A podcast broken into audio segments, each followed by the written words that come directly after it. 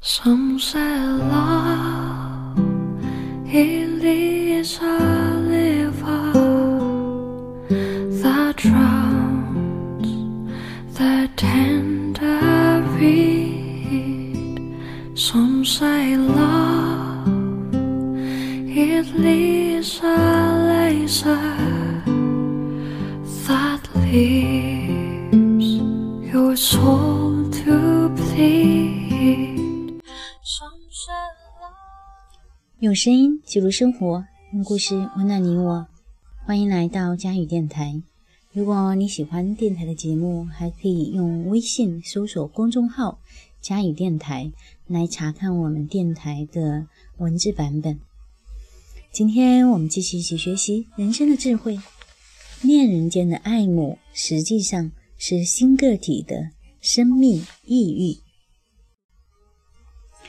真理的经营会向严肃认真的探究者慢慢的显露答案。我们现在面对的性爱问题，可一点都不是鸡毛蒜皮的小事儿。相反，这种事情的重要性是与人们所做出的认真不懈的努力完全相称的。所有情事的最终目标，实际上比人生中的任何其他的目标都重要。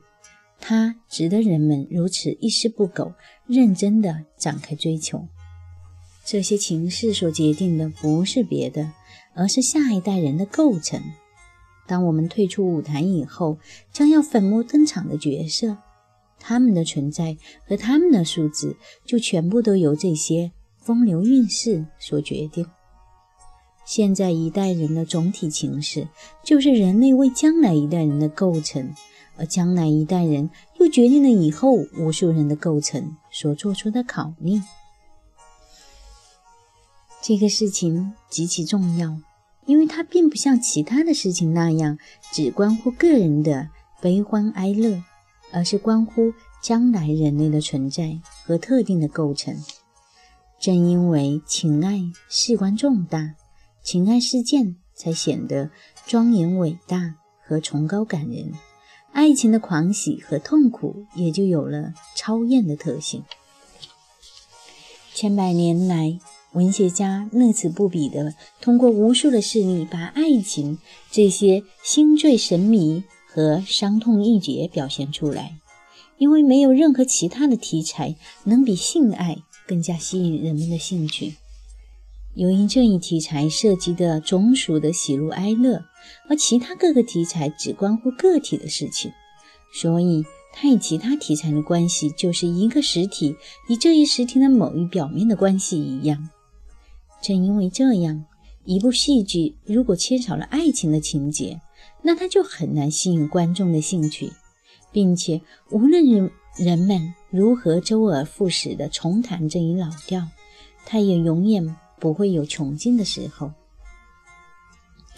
整段浪漫的情史，真正的目的就是要生下这一个特定的小孩。虽然沉浸在爱情之中的当事双方并不会意识到这一点，至于为达到这一目的而采用的手段和方法，则是次等重要的。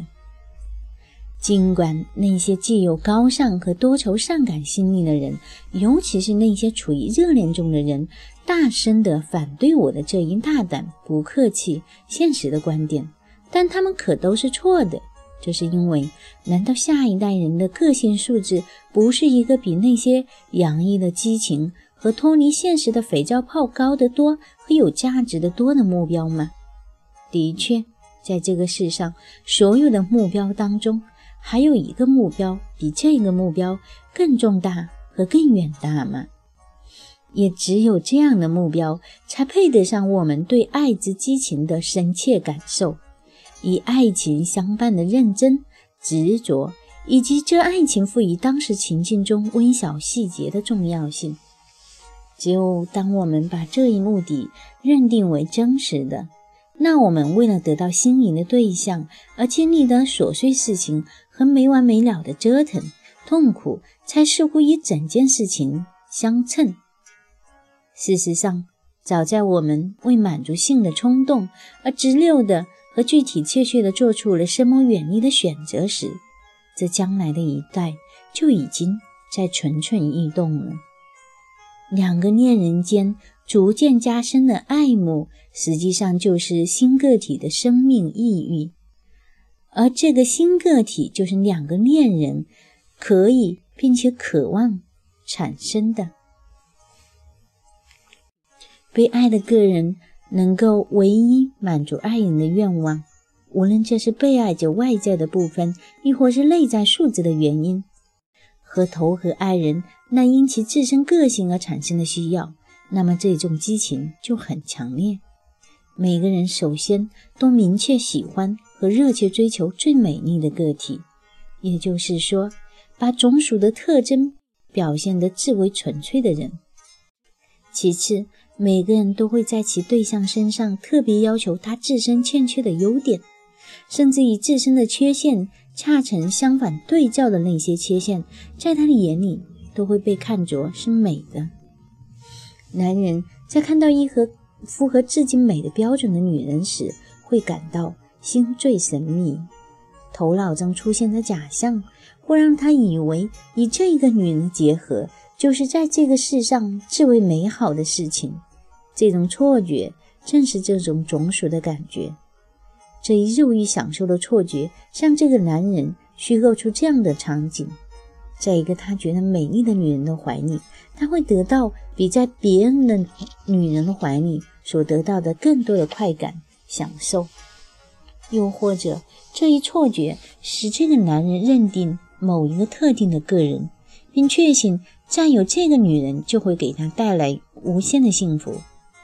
每个热恋中的人，在终于得到了他的快感以后，都会体验到一种莫名其妙的。失望，他会惊讶地发现自己苦苦渴望的东西，并没有比任何其他的性的满足带来更多的东西。他也看不出这种满足到底给了他多少好处。